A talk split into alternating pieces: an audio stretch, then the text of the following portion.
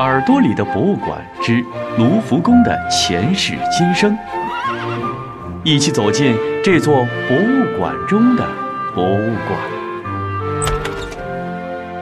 亲爱的小朋友们，大家好！我们继续跟随耳朵里的博物馆，了解卢浮宫的故事。在法国大革命以后啊，卢浮宫已经成为法国中央艺术博物馆。而将卢浮宫推向世界艺术顶峰，则与法国的民族大英雄拿破仑以及他的侄子拿破仑三世关系密切。我们先来讲讲拿破仑，也就是拿破仑一世。他的全名叫拿破仑·波拿巴，出生在地中海的一个岛屿上。这个岛之前是意大利的领土，后来被卖给了法国。所以，拿破仑变成了一个山寨的法国人。因为这个身份啊，拿破仑在法国军校备受大家的嘲笑，所以这位年轻人学习特别的刻苦。然而，由于家庭破败，他辍学到法国南部做了一个炮兵团少尉。正是在这里，拿破仑找到机会，开始他的传奇的军事生涯。当时的法国内外交困，内部各政权更迭，外部更有英国、奥地利、俄国等国好几次组成反法同盟来进攻法国。拿破仑处变不惊，依靠才智和谋略，一次次粉碎了这些进攻。法国人非常的拥戴他，最终他当上了法国的皇帝。在这期间。拿破仑为了让人们遗忘他的出身，彰显他的荣耀和权威，便开始大规模扩大卢浮宫的建筑规模，扩建卢浮宫的两翼。拿破仑每征服一地，便会派人去收缴当地的战利品。这些精美绝伦的战利品，包括意大利、德国、荷兰、比利时等地的。涵盖文艺复兴以前到十七世纪的艺术作品和绘画作品，摆满了卢浮宫的每个角落。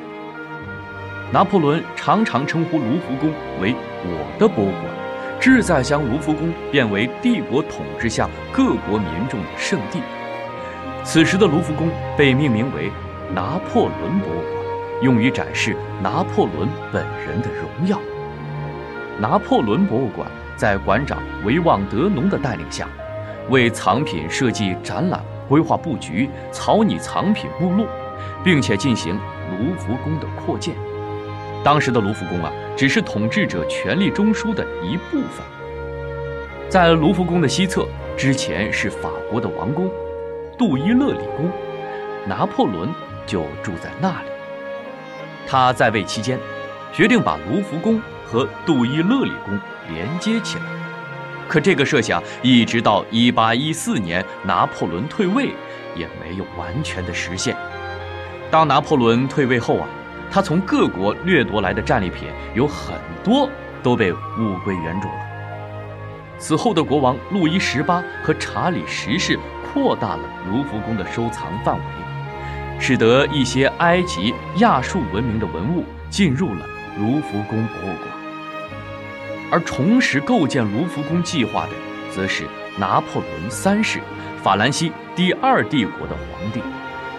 他接续了拿破仑一世的计划，下令把卢浮宫和杜伊勒里宫结合起来，建成一座帝王之城，使这里成为国家首脑的官邸、政府部门和骑士贵族生活的地方。设计师们把卢浮宫与杜伊勒里宫。按照之前的建筑形式和风格进行了完美的重新设计和建造，终于在1857年实现了整个帝王城的改造工程。这时的卢浮宫兼顾国务院、图书馆、财政部等场所，但是博物馆的职能依旧非常的重要。拿破仑三世对卢浮宫内部进行了很多的改造。并且资助国外考古发掘，搜集了地中海周围的古代艺术品以及文艺复兴时期的艺术品。卢浮宫中目前保留下来的颇具最盛名的拿破仑三世套房，便是那个时期的杰作。在拿破仑三世统治结束的时候，卢浮宫又收集了一大批十七、十八世纪的绘画作品。此时，卢浮宫的规模达到了顶峰。可能正是这些精美的艺术品保护了卢浮宫这座美丽的建筑，以至于后来帝国破灭之时，杜伊勒里宫被烧成废墟，而卢浮宫则在工作人员的保护下得以幸存，等待着它更美好的未来。